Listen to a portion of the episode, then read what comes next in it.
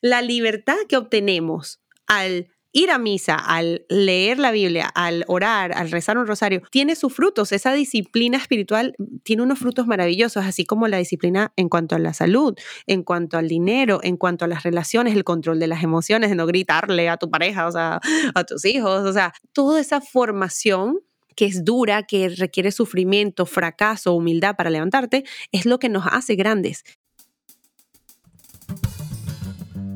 Te doy la bienvenida a la tercera temporada de Platicando en Católico, el podcast donde platicamos de manera relajada y casual con diferentes agentes de cambio de la iglesia de hoy, para conocer sus vidas y lo que cada uno de ellos está haciendo para transformar y renovar la iglesia.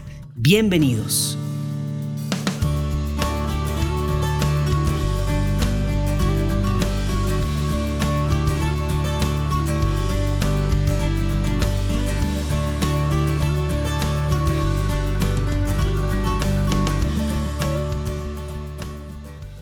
¿Qué tal? Ya estamos de vuelta después de una breve pausita que tuvimos ahí. Y pues bueno, estamos aquí con esta semana de otra entrevista, que, otra platicada que te traigo. Y es con Estefanía Viso. Y Estefanía tiene un podcast en Juan Diego Network que se llama Conéctate con tu grandeza. Y también tiene todo un proyecto en, eh, para desarrollo personal de mujeres que se llama The Woman School. Y pues es muy enfocado al tema de mujeres, de encontrar temas de pasión, de cosas así, ¿no? Y también obviamente con un toque católico, ¿no? no ese, es ese no es el punto, es más un tema de desarrollo de pasión, de tipo emprendimientos, proyectos y así. Pero pues ella es una persona de fe que está enraizada. Entonces ahorita vamos a escuchar un poquito de, su testimonio, de su también su caminar, todo lo que está haciendo y cómo llegó ahí y demás. Muy padre la platicada, salen cosas bien interesantes. Nos metimos tantito en el tema de pasión y qué significa exactamente una pasión y a veces este contraste con lo que el mundo piensa que es la pasión. Pensamos en todo lo, lo fácil, lo bonito, lo bueno pero la pasión también tiene, tiene que ver con algo de entregar en el sufrimiento, ¿no? Entonces, cuando se habla de esto de descubrir la pasión, pensamos que todo es color de rosas y a veces, y realmente no, es una combinación entre sufrimientos, alegrías, etcétera. Bueno, ya no, ya no he hecho tanto rollo, pero se me hace algo muy, muy, muy padre que platicamos y que salió en la platicada. Y bueno, disfruta muchísimo, espero que te sirva y que Dios también hable en tu corazón a través de Estefanía y nos vemos del otro lado.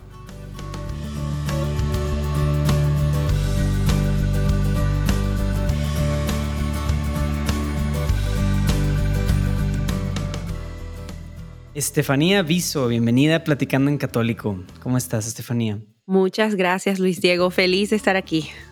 Agradecida. no, pues nosotros felices. Y que, te iba a decir, no hemos tenido la oportunidad de coincidir, pero sé que pues tienes el podcast ahí en Juan Diego Network. De este, recuérdame, eh, recuérdanos el nombre donde pueden encontrarlo. Es Conéctate con tu grandeza. Tu grandeza, exactamente.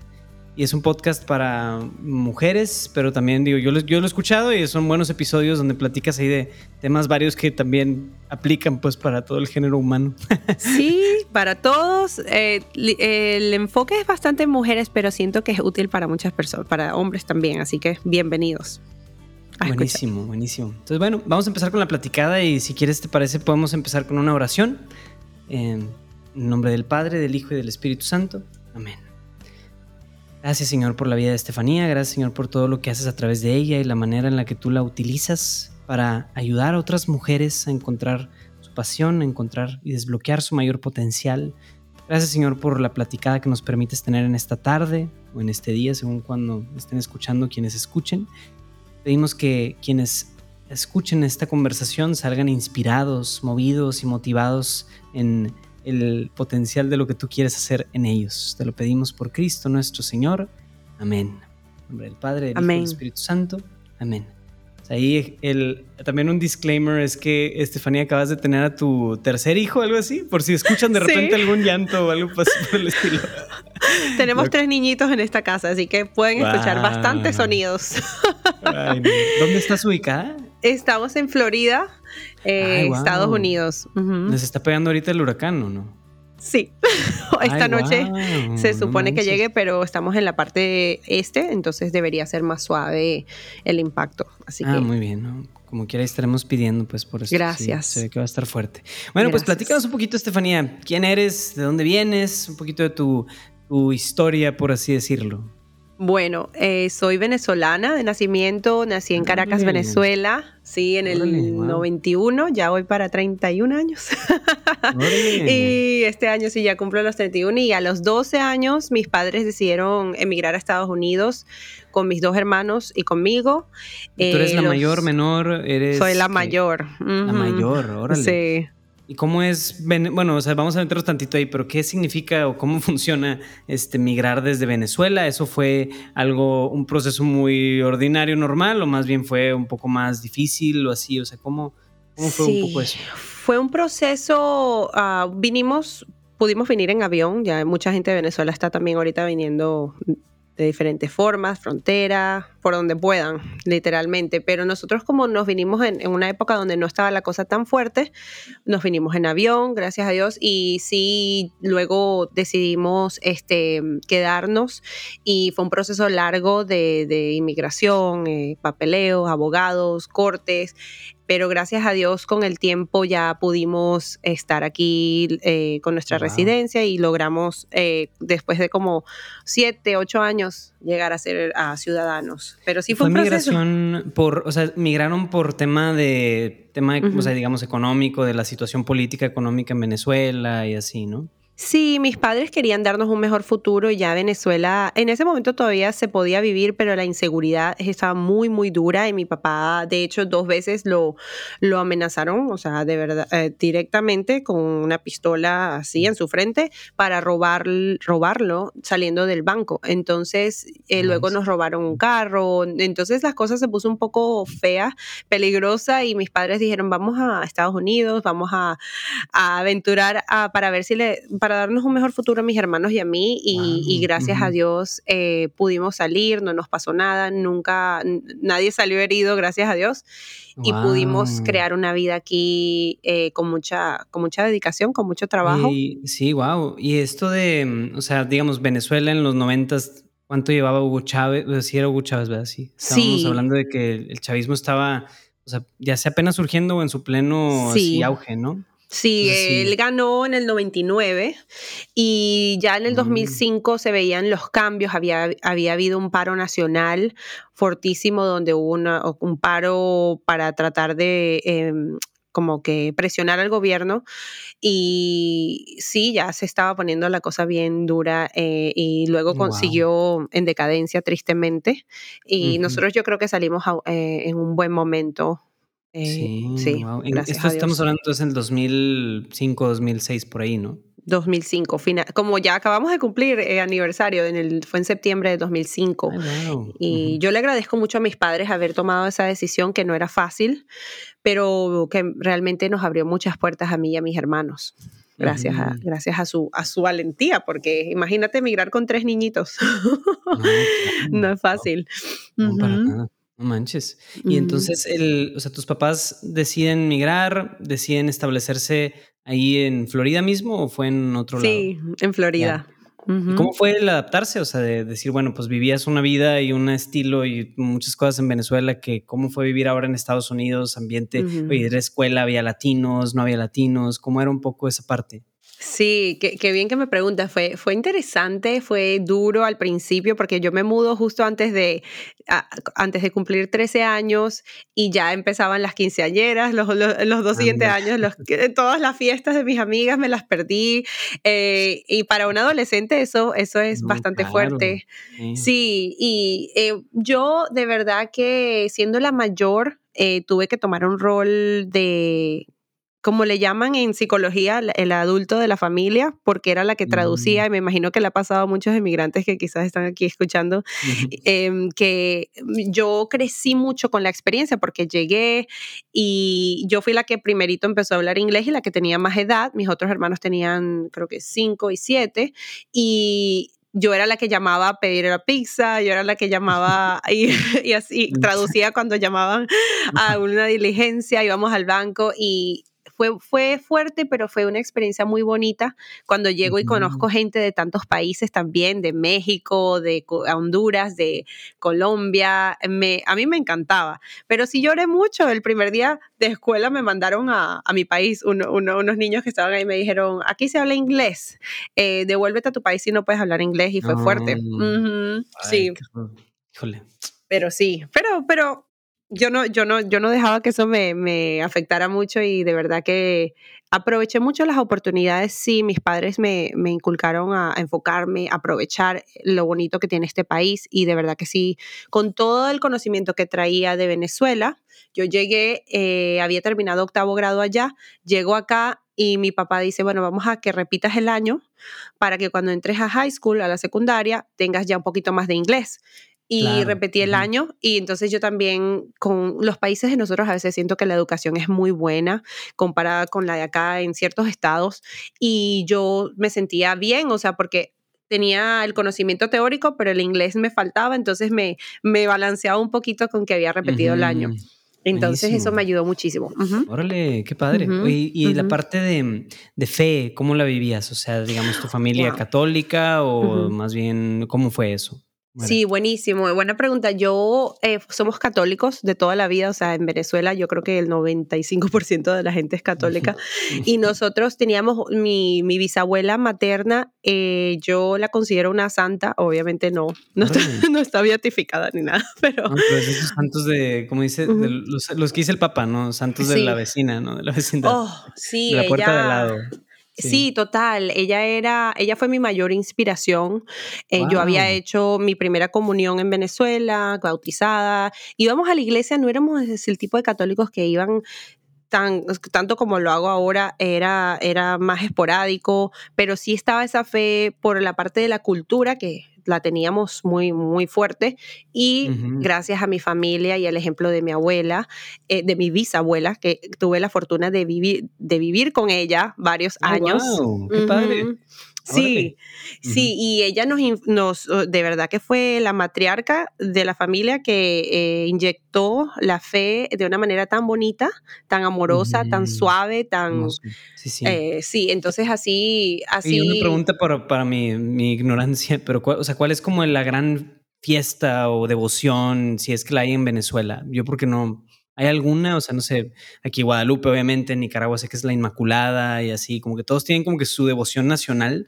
En Venezuela, ¿qué es? ¿Que hay alguna festividad, algún santo, alguna advocación? Wow, tenemos muchas eh, vírgenes. Tenemos la Virgen, tenemos el Nazareno, que ah. eh, mi abuelo siendo un hombre de raza negra, mi abuela blanca, eh, teníamos esa mezcla de cultura. Eh, el Nazareno era, era una fiesta gigante en Venezuela durante la Semana Santa, en los miércoles, pero también San Juan para mí fue una fiesta que marcó mi vida porque San Juan Bautista eh, es muy celebrado en, las, en el pueblo de donde es mi abuelo, que es un pueblo que originalmente fue el que se, el primer pueblo liberto cuando se liberaron los esclavos en Venezuela, se llama Curiepe. Oh, Entonces, en ese pueblo hay mucha brujería, pero también hay una gran devoción a San Juan Bautista. Entonces, es una, es una mezcla entre... Siempre, siempre se hacen esas mezclas en todos lados. ¡Qué locura! Está en, Brasil, era de que, ah, sí, está la parroquia y enfrente está el lugar donde hacen santería y hechizos, ¿verdad? O sea, sí, gracias la, Gente, la gente se pasa de la confesión a un lugar y de un lugar a la confesión. O impresionante, ¿no? Menos mal que por lo menos está la parroquia ahí. Sí, y ayuda en algo. Y eh, San Juan fue una de las celebraciones a las que yo fui antes de venirme y recuerdo que era tambores, esos de, que se tocan mucho en la costa de Colombia, Venezuela, y eso era tambores. Mi abuelo, como creció en ese pueblo, era uno de los, ¿cómo se dice? De los elders, como se dice en ah, inglés, de los ancianos. Ajá, de la, y él, bueno, estuvo en el medio de, de donde estaban haciendo la, la, como que la descarga de, de tambores y, y, mi hermano, de hecho, ese, esa vez que fuimos a San Juan, eso fue como el 2004, se perdió, o sea, era un evento, pero de verdad que era algo, o sea, cosas locas que pasaron, pero fue un, un, me marcó mucho San Juan Bautista porque mi por la devoción de mi abuelo eh, y porque íbamos a celebrar el día que es el 24 de junio y hoy en día yo extraño poder estar en esas celebraciones em, porque me parece algo muy bonito, o sea, que cargan el santo, lo llevan, es una fiesta, bueno, la gente a la final termina en fiesta, no, está, pero bueno, aunque sea ahí está el elemento. Y la Virgen de Coromoto, que es la Virgen de, de Nacional de Venezuela, y la del Valle, que es la Virgen de Oriente. Mi familia es muy del Oriente también, de la parte de la costa, y de, tengo mucha devoción a esas, esas dos vírgenes y San Juan. Entonces tengo bastantes, bastantes. Increíble, wow. O sea, sí, porque pues digo, eso es también uno de los grandes contrastes, ¿no? Porque uno ya vuelve a, o va cuando, cuando comparas con la vida y el catolicismo en Estados Unidos y demás, pues es mucho más de tener una parroquia muy bien ordenada, ¿verdad? Que de gran riqueza en las fiestas como la tenemos en Latinoamérica y así. O sea, ¿cómo fue para ti también ese contraste de vida de fe? ¿Cómo vivías ya siendo pues adolescente, migrante, católica en Estados Unidos? ¿Cómo, cómo viviste eso? ¿Cómo estuvo? Bueno, sabes que hubo como un gran, ah, ¿cómo se diría? Un puente. O sea, mi vida cambió mucho cuando llegamos aquí. Yo recuerdo que cuando estaba haciendo la primera comunión me encantaba responder las preguntas del catequista. Yo era la que más alzaba la mano. De hecho, a veces me ignoraban porque hablaba demasiado. Decían ya otra, otra persona. Y llegó aquí, y llegó aquí y mis padres como estaban tan enfocados en lo de establecerse aquí, no estaban practicando la fe tanto como, como quizás allá y de la misma forma. Entonces sí fue un, hubo un tiempo en el que hubo como un, espacio silencioso en nuestra fe. Y yo de hecho cuando llego a, a, noveno grado, a, noveno décimo grado, conozco a un profesor que era ateo. Entonces yo nos habíamos desconectado un poco de la fe, vengo y escucho a este profesor hablando de, la, de, lo que es el, ser ateo y que, no, que, no, existe la fe, que todo eh, la ciencia es lo que importa, y empiezo a confundirme. Y recuerdo que un día el único referente, aparte de muchas otras cosas de mi, de mi vida en Venezuela, era mi abuela, la que te comenté, mi bisabuela. Y yo le decía, mamá, estoy dudando. Una vez recuerdo una conversación con mi mamá que la recuerdo, tengo la aquí en la imagen de, mi mamá y yo hablando enfrente de casa y yo diciéndole, mami, yo quiero ser como esas personas que tienen mucha fe y no dudan, porque ese profesor había hecho tantas cosas que empecé a dudar y la referencia que tenía era mi bisabuela, que ella tenía una fe tan genuina, tan natural, tan fuerte, tan profunda, que creo que fue uno de los personajes que más me arraigó, a, más me ayudó a no, no irme por el otro camino y obviamente también toda la, la, historia y el background que teníamos de, nuestra fe, de nuestro país. Pero de verdad que fue un momento difícil porque no estábamos yendo mucho a misa, yo estaba dudando y ese deseo de que yo quiero ser como esa gente que cree así, que, que no duda de que Dios existe, que, que, eso Dios lo escuchó y luego con el tiempo me, me, empezó como que a llevar a convertirme en una persona así, gracias a Dios. Wow. O sea, sí, sí, sí, o sea, este profesor siembra como esta, ese, escepticismo muy propio de, de ciertos profes ateos, ¿no? todos hemos pasado por ese tipo de profesor donde que te mete alguna duda, que es muy, muy, muy perspicaz, que sabe meter cierta hazaña, muy sarcástico, muy así.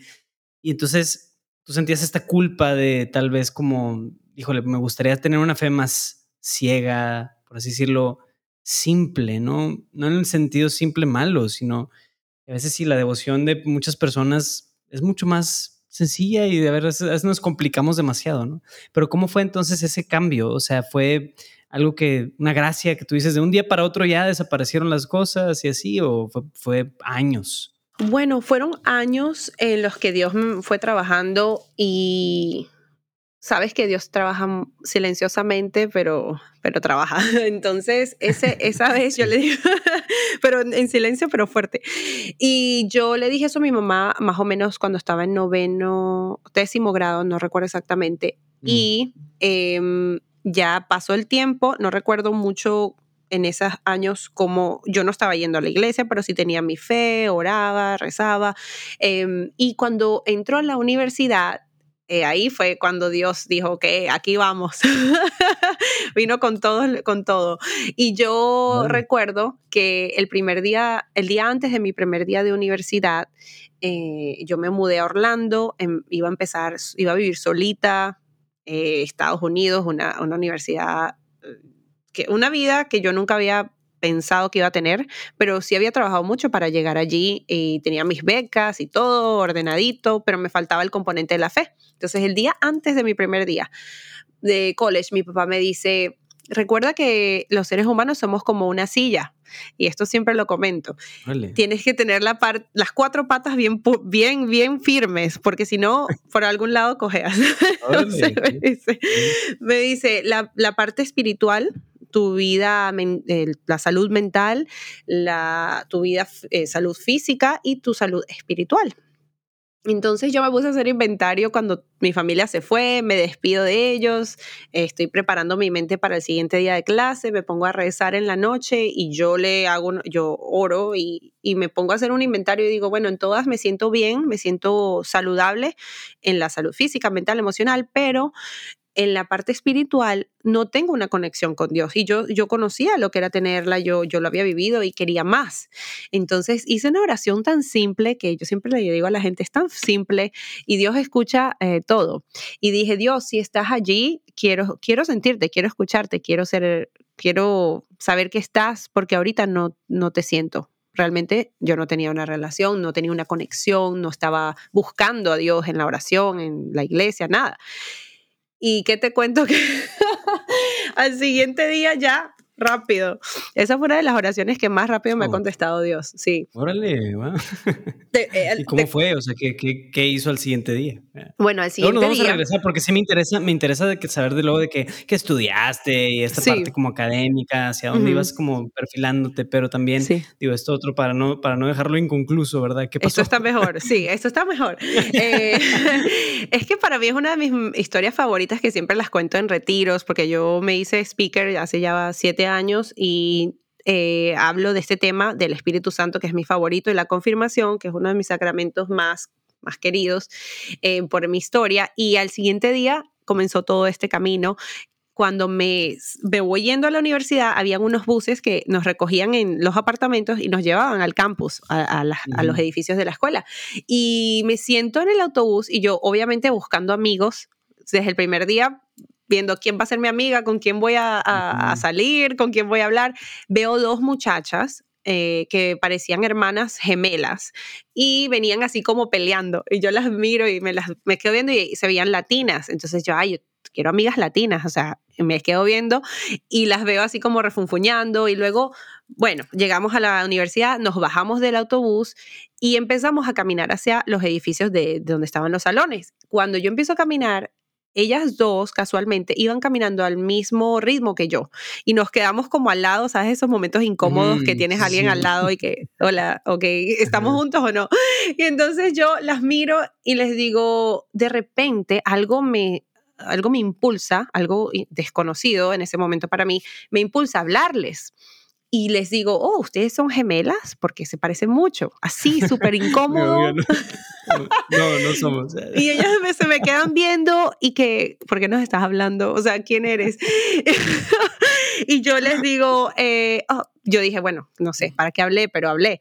Y de repente resultó que eran muy buenas gentes, menos mal que no fueron odiosas y me responden y me dicen, no, no somos hermanas, no somos gemelas, pero somos hermanas. Ella es la mayor, yo soy la menor y nos hacemos amigas. sí, gracias a Dios. Ah, sí, y resulta que seguimos caminando y nos empezamos a hacer amigas. Pasan, los, pasan las semanas y estamos en una actividad de la universidad muy chévere que hacían de noche, daban comida gratis y juegos y cosas súper divertidas.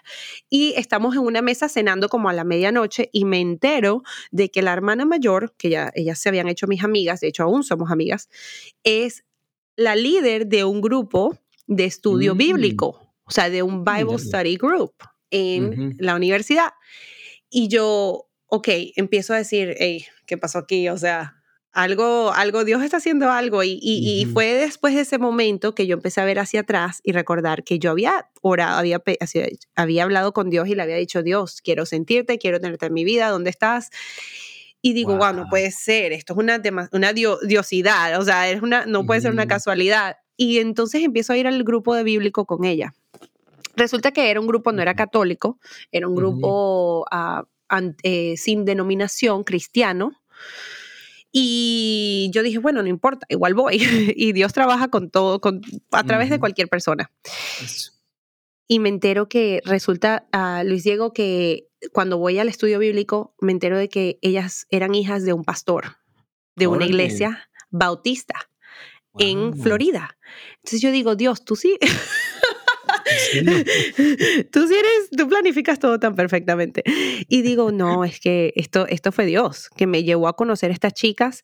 Y de hecho en el grupo estaban dos chicos católicos que luego terminaron enfocándose en el, en el, en el grupo católico de la universidad y mm, fue algo loquísimo, pero yo le decía a mi mamá, mamá, estoy yendo a un, grupo, un grupo de eh, bíblico, de estudio bíblico, pero no es, es, es, cristiano. Y para ella todo lo cristiano no católico era evangélico. Entonces ella me decía, mm hija, pero ¿por qué no te vas al católico? o sea, cuidado. Vas a ser protestante. No vas a ser protestante, no sé qué. Y yo le dije, mami, es súper, súper neutro, no pasa nada, no están hablando mal de la iglesia ni nada. Pero luego, gracias a mi mamá, que no quería que me cambiara, que no fuera protestante, me fui buscando el católico y lo consigo. Y así mm. empieza mi, mi camino de vuelta a Dios y luego me confirmo y bueno, muchas cosas que, que pasaron. Sí, sí, Qué increíble. Oye, una duda es, o sea, ¿qué fue lo que te llamaba la atención en este estudio bíblico? O sea, que la, manera en la que hablaban de los pasajes, era acá gran teología, o más bien el ambiente que se formaba, o sea, ¿qué, qué te llamaba la atención en, o sea, como buena alternativa para todo lo que la universidad también pues ponía, ¿no? Todos los ambientes pues fuertes que, había, que suele haber en las universidades gringas, ¿no? Según, según dicen por ahí. Sí, sí, sí, son fuertes. Eh, yo era, yo fui de las que menos de verdad que yo soy una persona muy fiestera, pero fiestera de bailar y comer. mucho de, de mucho de mi familia sí, les, encanta eh, de todo, pero nosotros eh, tenemos una tendencia a disfrutar de la vida de una manera muy sana. Mm, mucha fiesta, mucho alboroto, pero sin, sin nada tóxico, ¿sabes? Así. Y yo creo que seguí ese camino en, en, la escuela y lo que más me gustaba del estudio bíblico era que yo soy una persona muy profunda, me gusta mucho la espiritualidad, entender por qué y todo el tipo de, de esas preguntas profundas, por qué estamos aquí, quién soy. y, y, me encantaba aprender y la devoción que tenían cuando hacían eh, alabanza, cuando tocaban guitarra. Y sabes que los protestantes tienen muy buenas sesiones de, de alabanza, o sea, son muy buenos en eso. Y eh, de verdad que aprendí mucho y me encanta eh, aprender también de ellos y eso me, me, atrapó y que era muy, yo decía, ¿cómo están estos jóvenes aquí en la universidad que, que tienen todas estas, estas tentaciones, diría yo, distracciones y están aquí dedicándole tiempo a Dios? Mm. Eso me encantó. Qué padre, qué genial, y pues ahí ya, ten, digamos, es todo el camino de fe, por ahí se fue perfilando. Y luego volveremos a ese tema, pero ahora sí vamos a dar otros tres pasitos atrás. sí. Luego la parte de como académica, por así decirlo, o sea, de que, o, eh, pues incluso como que medio profesional, a donde qué estudiaste, qué te llamaba la atención, hacia dónde te imaginabas en tu mente de, de 17, 18 años, de, ah, quiero estudiar tal cosa o así, o sea, ¿cómo fueron esas inquietudes? Sí, qué bonito eso. Yo siempre quería, quise cambiar el mundo. Yo era una persona que, de verdad, yo era la, vamos a cambiar el mundo, la líder, me encantaba, era algo natural que tenía, eh, el liderazgo es algo que he tenido natural, Dios, algo que Dios me dio, no. Y eh, desde pequeña en la high school empecé con muchos, eh, empecé grupos de la, de la Cruz Roja, grupos de jóvenes, porque no habían. Entonces yo dije, yo lo empiezo y me metía en problemas, pero buenos problemas. Y después decía, ¿por qué lo hice? que estaba inventando. Y siempre eh, me proyectaba como que quería ayudar a muchas personas. Cuando llego a la universidad, gracias a Dios pude, estudiaba mucho, era súper nerd, eh, a pesar de que estudiaba mucho, salía bien en la escuela, disfrutaba mucho, entonces tenía un buen balance, pero siempre muy enfocada en lo académico, gracias a mis padres. Llego a la universidad con becas, pude pagar toda mi universidad con becas, porque si algo tiene este país es que si tú trabajas y te dedicas, de verdad que puedes lograr lo que sea. Em, entonces pude pagar por mi universidad. Eh, estudié mercadeo. Me, yo no estaba muy decidida en mi carrera. Yo siempre quise haber estudiado comunicación. De hecho, la comunicación es mm. una de mis fortalezas. Cuando hago esas, esas pruebas de esas evaluaciones de, de talentos, y aptitudes, la comunicación sale al, al principio, en el top. por qué marketing en vez de...? Mm? porque no me sentía segura de mí misma con el inglés. Yo, eso me limitó mucho. Mm. Eran creencias limitantes, ¿sabes? Pensaba que no, no sabía inglés lo suficientemente bien. Pero marketing también me abrió las puertas a entender mucho los negocios, eh, cómo piensa la gente. También me gustaba psicología, entonces marketing es mucha psicología de cómo piensa el consumidor. Y me fui por ahí porque, bueno, pensé por las sugerencias de mi tío, mi papá, que era el mejor camino. Y ahí por ahí me fui. Pero... Ya, ya, súper bien. Entonces, siempre estuvo esta mm, como inquietud de algo como comunicación y así, ¿no? entonces, en, en la universidad, como ¿En qué te visualizabas? Decías, ah, quiero ser esta gran ejecutiva que esté en una empresa de marketing así tal cual. Sí, total. Yo quería ser CEO, presidenta de, de, Google, de, Apple, de todas esas empresas. Me veía proyectada en grande. Mi papá siempre fue una persona que me, me expandía mucho la mente. Me decía, tú puedes hacer esto, tú eres una campeona, tú eres esto, tú puedes. De hecho, hasta a veces se pasaba. yo le decía, papá, ya, para, para por favor. y, yo me veía, entonces, pero yo le decía a mi papá, papi, es que yo veo que el, el mundo corporativo no tiene a Dios, o sea, Dios no está ahí, o sea, la gente está pendiente de otras cosas. Y él me decía, pero tú puedes ser la que traiga la fe a esos lugares. O sea, tú puedes ser esa luz en ese lugar. Y eso me gustaba escucharlo también, porque veía que yo podía traer mis valores, mis principios de fe a ese mundo.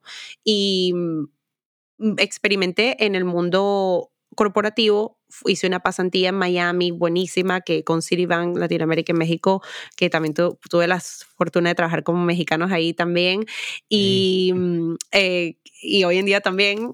Este, y fue algo que me abrió los ojos a lo que era el mundo corporativo y me di cuenta de que no, no era lo que yo quería, pero sí me emocionaba bastante aprender cómo se movía todo en una empresa tan grande como, como esa, como Citi. Y luego dije, no, voy a, probar en el mundo de sin fines en, la, en, las organizaciones sin fines de lucro, non-profits. Me fui con United Way, trabajé ahí, trabajé en una agencia. Entonces yo como que probé un poquito de todas las modalidades de mercadeo de trabajos, posibles trabajos de mercadeo que pudiese tener. Y mm, a la final terminé en una agencia de mercadeo después de graduarme em, y ahí fue que empezó el llamado hacia lo que hago hoy.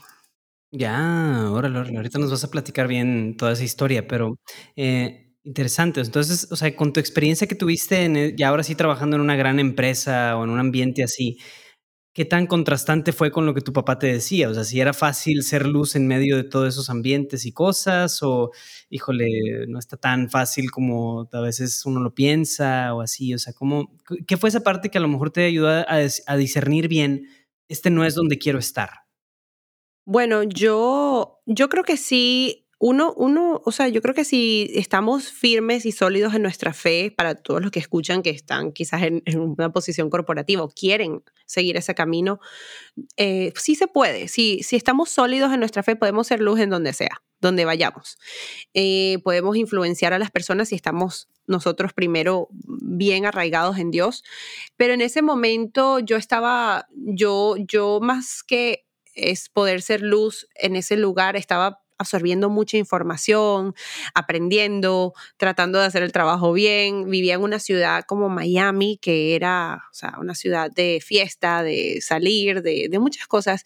Y mm, me enfoqué más en no seguir en, ese, en esa ruta corporativa porque realmente, aunque las corporaciones ayudan a las causas nobles y sin fines de lucro, yo veía que era todo literalmente enfocado hacia el negocio, no, no era, no iba a poder como que ayudar a las personas en mi, en mi tiempo, eh, en un trabajo a tiempo completo. No iba a tener esa capacidad de interactuar. Un efecto muy colateral allá, acá, en el último renglón del Excel. Ahí es donde viene como que algo, ¿verdad? Sí, o en mi tiempo libre, pero yo quería como que estar con gente. Entonces yo me veía en una oficina todo el día y yo decía, esto será mi vida como, como, o sea, como una persona en, en esta, por ejemplo, específicamente en esa empresa, estar en la computadora todo el día. Yo necesitaba hablar con gente. Yo es que yo tengo que hablar. O sea, si yo no hablo...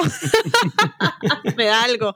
Entonces yo decía, no puedo estar aquí encerrada en una oficina todo el día. Había mucha jerarquía y mucho que sí, viene el mm. jefe, cuidado. Y eso a mí me, mm. me, me, caía muy mal, como que yo no quiero estarle adorando a un jefe o haciendo todo por él cuando ya yo tengo mi jefe que está en el cielo, o sea, que, que no, no, no. Eh, no sé, me pasó eso, quizás no es así en todas las corporaciones, pero eso me, me desencantó y por eso me fui buscando otros horizontes, aunque de hecho ellos querían que me quedara y hubiese sido una buena decisión económicamente, pero...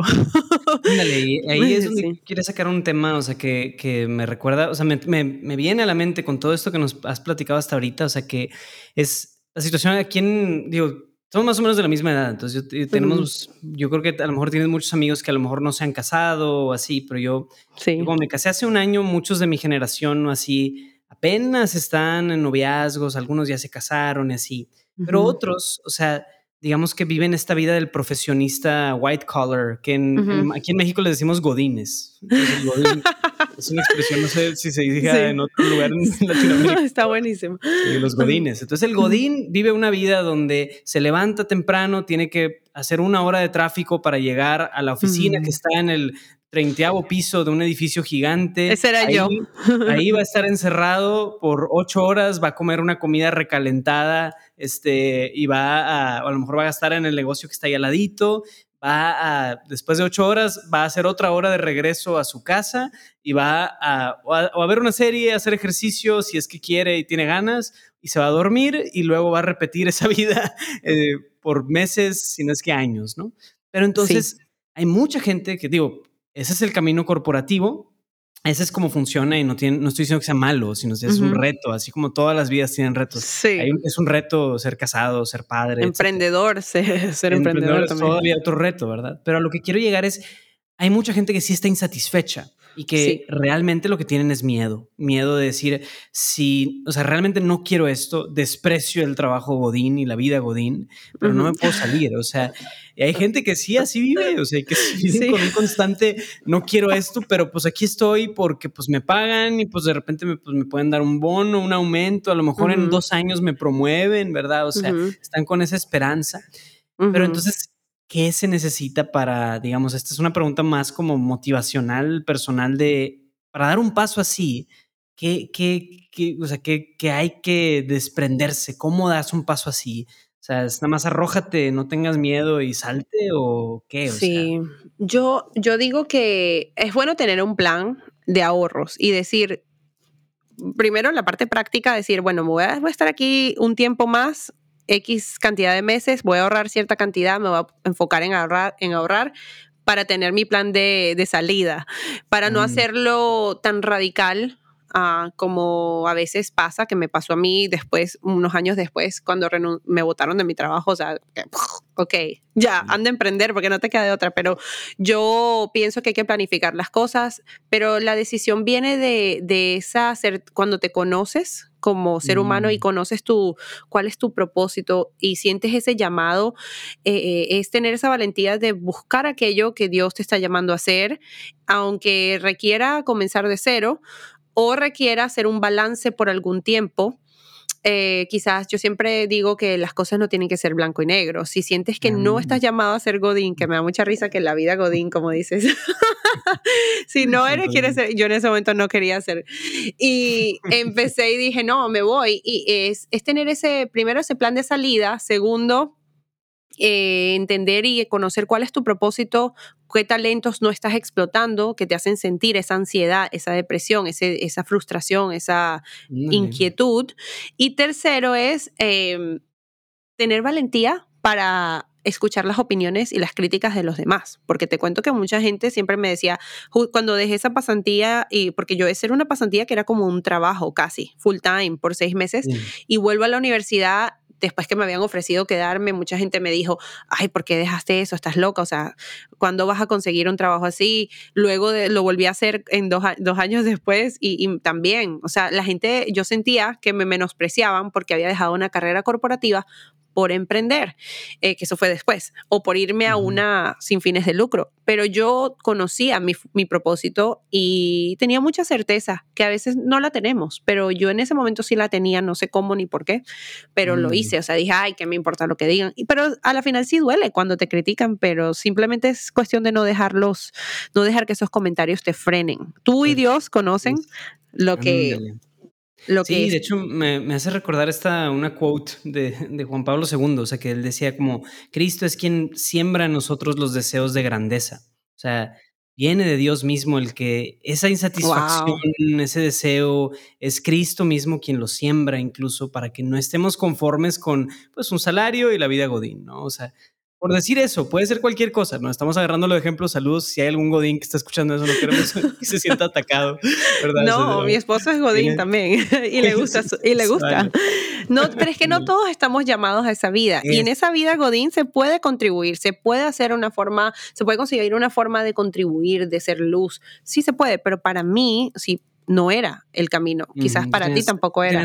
claro, sí, mi, mi, caso es muy, muy curioso porque yo, yo como que siempre quise algo así, pero nunca se dio. Por alguna otra razón terminé trabajando para cosas de Dios y pues aquí estoy, pero yo curiosamente mi primer día de trabajar como en, en, en, esto, yo llegué de que vestido así con mi camisa de botones y mi pantalón y mis zapatos formales y mi jefe venía en chanclas o en sandalias y en shorts. O sea, pues ahí estábamos en una oficina encerrados por varias horas y fue como, no, ¿sabes qué? Esto es completamente innecesario, o sea, no me tengo que convertir en un godín, ¿no? Digo, saludos, perdón. Pero, godín wannabe. Sí, ándale, wannabe godín, ¿no? No hay que caer necesariamente ahí, ¿no? Entonces, sí. Qué risa. De hecho, mi, me cuenta, yo, en, otro, en otro caso, digo, saludos al Urquidi, que ya no escucha estos episodios, pero que sí está, este está muy, muy involucrado en muchas cosas, pero hace cuenta que íbamos a tener una reunión con este gran, o sea, una, una persona muy importante, ¿no? Entonces yo le pregunto de que, oye, ¿cuál es el, el, dress code, no? Tengo que ir con business casual o algo así.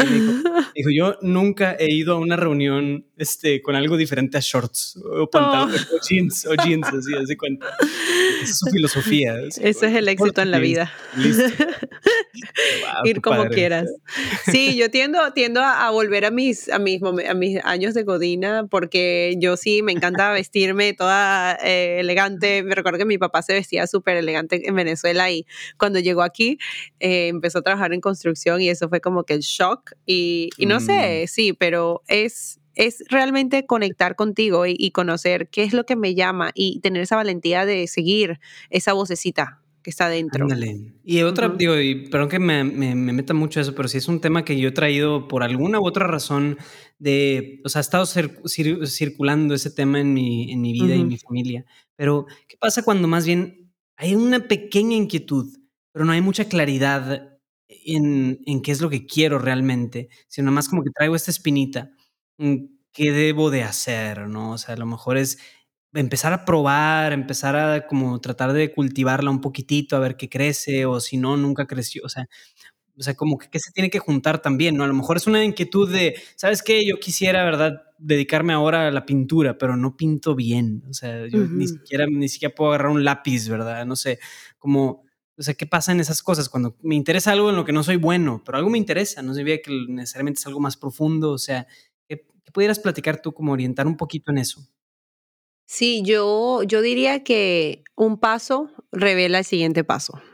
O sea, si sienten una inquietud, escuchen eso y vayan haciéndose preguntas y tomando acción en cuanto a las respuestas que van, que Dios te, les va a ir dando gradualmente.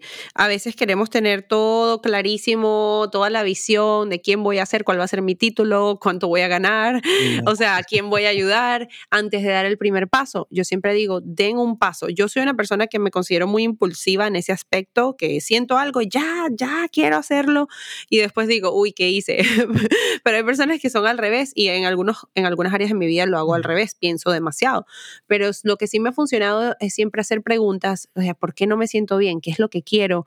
¿Qué me llama la atención? Y, empezar a desarrollar los talentos que están ahí dormidos, que, saben que tienen ustedes, los que están escuchando, eh, quizás eh, como hobby primero, y luego ver si les encanta, si se emocionan en ese, eh, cuando están ejecutando ese hobby, cuando están viviendo, vayan buscando cómo, cómo empezar a monetizarlo Me parece Mm. importantísimo. Ciertas, hay ciertas pasiones eh, que podemos monetizar y a veces no lo sabemos porque ni nos damos el chance de empezar, Intentarlo, ¿no? intentar. Sí, ándale. Y también, por así decirlo, es como una, una mm, experimento de mercado, ¿no? Es una, es como dice, una investigación de mercado de, a ver, esto, ¿qué tanto está, está dispuesto alguien a pagar por mi pintura, verdad?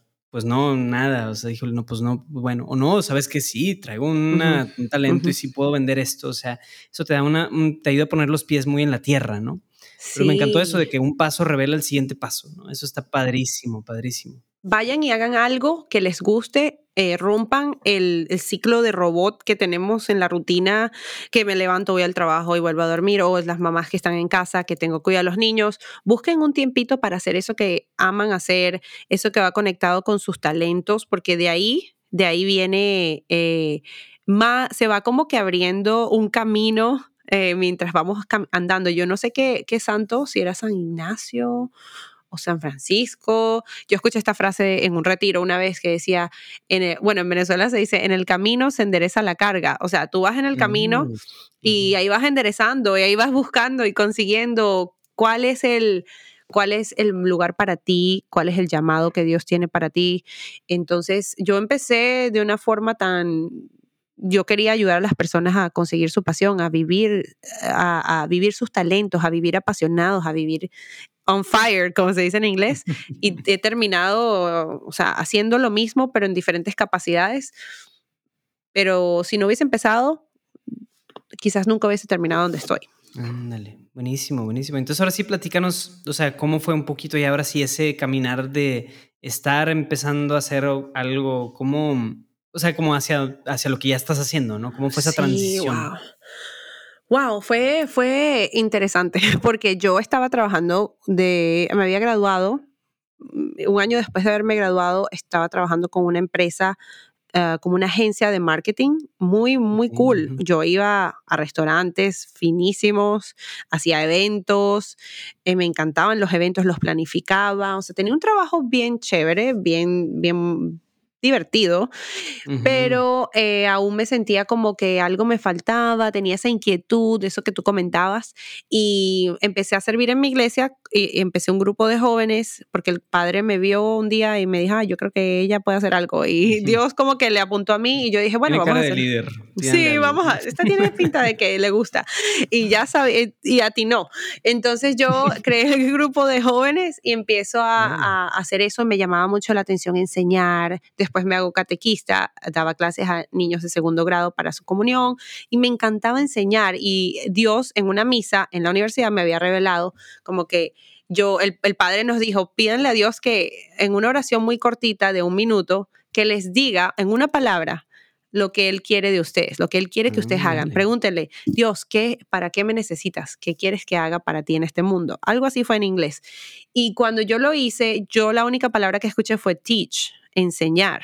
Mm. Entonces, antes de todo esto que te estoy diciendo de, la- de la- de empezar en mi iglesia, de ir a, lo de a la agencia de marketing a trabajar, yo había a- aplicado para ser maestra, pero yo quería trabajar con niños en zonas de riesgo, en fin, sin fines, en un, un barrio, una escuela, una organización sin fines de lucro que atendiera a esos niños que tenían necesidad. Guau, sí, sí. Y yo siempre me tiré mucho hacia el servicio, todo eso, eso es mi, ha sido siempre mi pasión. Y eso no se dio porque mi, el que iba a ser mi futuro esposo, que es mi esposo hoy en día, eh, iba a mudarse a esta ciudad. Entonces yo dije, no, es que esa no es la capacidad en la que yo quiero enseñar. Entonces, ojo con esto. A veces Dios nos dice enseñar, eh, comunicar, organizar, X. Ahí está la palabra, pero es cuestión es, de, exploración eh, y de acción. Encontrar la, la- eh, en qué formato quiere él que tú lo Ándale, desarrolles. Con ciertas circunstancias muy armónicas, ¿no? O sea, si tú dirías, no, enseñar, entonces me tengo que forzosamente ir a enseñar a África en algún pueblo escondido. Pues no necesariamente. O sea, la manera en la que eso se desenvuelve es mucho también en las circunstancias donde Dios habla, ¿no? Sí, entonces eh, todavía yo no sabía, yo dije, bueno, no es como maestra en un salón, porque yo me, me veía en un salón y sentía inquietud y decía, no me veo en un salón encerrada, yo me veo como moviéndome, viajando con libertad de, de espacio y tiempo, que yo pueda crear mi propio horario, eso yo lo sentía. Entonces, por ahí fue que cuando empecé, estaba en el marketing, estaba en la iglesia dando todo, haciendo todo lo que te comenté, yo sentía como ese llamado a algo diferente y por ahí vino lo de enseñar, eh, pero enseñar a los demás eh, desarrollo personal, porque allí en, ese, eh, en esa capacidad de enseñar, también una de las claves que para mí hizo la transición hacia el coaching y el desarrollo personal fue uno de mis mayores sufrimientos también ahí se consigue mucho la claridad de a dónde ir. ¿Cuál es tu, como la pasión es una combinación entre amor y sufrimiento, como la pasión de Cristo? Entonces es, ¿qué te hace sufrir? ¿Qué te duele? ¿O qué te ha hecho sufrir en tu pasado? ¿Y qué amas? Entonces esa combinación, o a quién ah, amas, ¿sabes? Puede traer, me están dando piel de gallina, eh, puede revelar cuál es tu propósito y tu llamado. Entonces, para mí, una de las cosas que yo amaba era enseñar, comunicar y también era, sufría mucho viendo a las personas vivir por debajo de su potencial, incluyéndome a mí. Ver personas súper inteligentes, talentosas en mi, en mi familia, en mi círculo de amigos, que no podían salir de un nivel bien sea económico, de satisfacción, de salud, que estaban estancados. Entonces eso a mí me movía mucho. Creo que me fui por una tangente y no sé si... No, no, no, esto es buenísimo. Yo, yo, sé si, yo estoy haciendo mucho clic con varias cosas. O sea, nunca había como entendido visualizado el tema de pasión con como esa definición. Qué fuerte, qué fuerte, ¿verdad?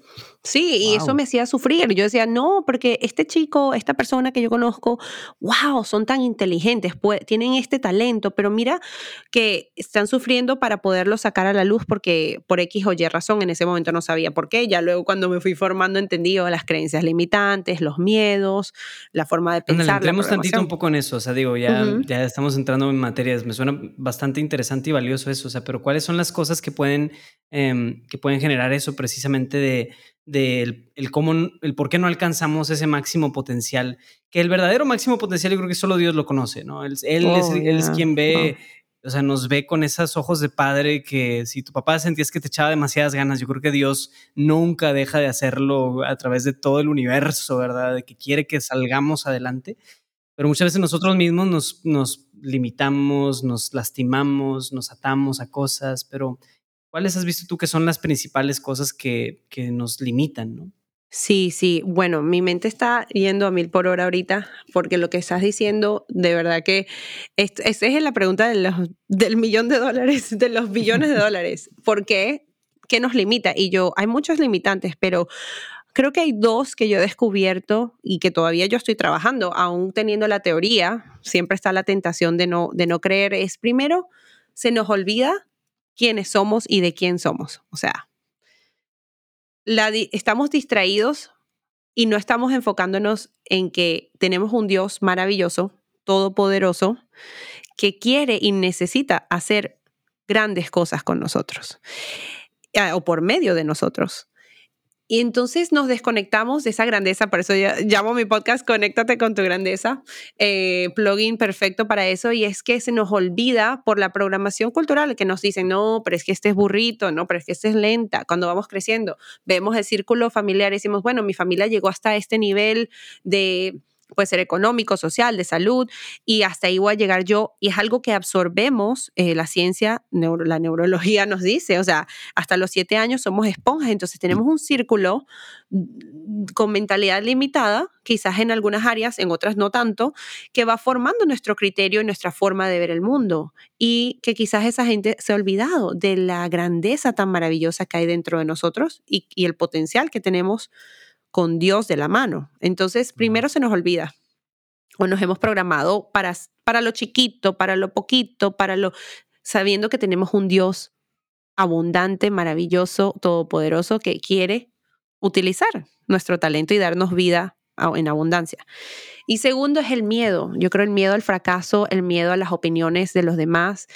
Eh, nos han vendido el fracaso como algo malo, como que, oh, cometiste un error, ya, qué pena, no lo digas, no lo cuentes. Entonces nos tiene, tenemos miedo a quedar en ridículo, tenemos miedo a hacerlo mal eh, y falta de fe también. ¿Sabes? En confiar de que si fracaso una vez, ya se acabó, no hay más. No, Dios te está formando en el sufrimiento, te, está, te está haciendo fuerte. Entonces esas dos cositas Qué fuerte, sí, sí, Buenísimo, buenísimo. O sea, yo creo que, o sea, es, es esa, mm, o sea, el, conectarnos con eso a mí, a mí, se me hace como también equipararlo, eh, es lo mismo que ser santo, vaya, o sea, es como, no sé, o sea, hablamos tanto de la santidad a veces, pero lo, lo, lo asociamos mm. solamente con esta capacidad espiritual de casi casi meditar y levitar tres centímetros al día, ¿verdad? Padre Pío. Eso, Todo eso es ser santo.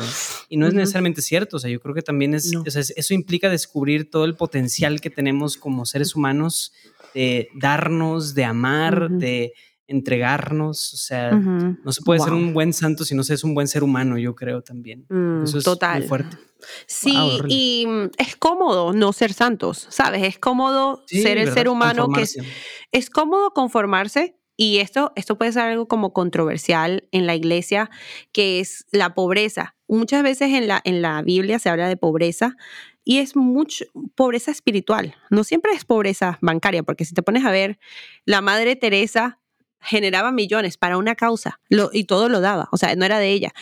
Muchos santos tenían mucho dinero, ayudaban mucho. Entonces, en la iglesia nos hemos chocado con el, la, limitas, la limitante de que la pobreza material financiera va a ser algo, una tentación que nos va a volver malos, entonces tenemos que ser pobres, pero a veces ser pobre es más cómodo de cierta manera porque no tengo que esforzarme para organizarme, para manejar mis finanzas, para estudiar y salir adelante y, tener un mejor trabajo, poder ayudar a más personas. O sea, esa mentalidad, no solo con, también con la salud. Oh, no, pero es que es más fácil no tengo que, o sea, cuando tú piensas en una persona saludable, fuerte, que entrena, oh, eso es vanidad, no, porque no. Claro, todo tiene que tener un balance. Todo, Claro, no vamos a ser avaros y eh, no vamos a irnos por ahí cuando se trata de la riqueza. Con la salud tampoco es el, el extremo de llegar a la vanidad, pero es como que ser un ser humano disciplinado para la, para la oración, para la espiritualidad, para la salud, en todos los aspectos no es divertido.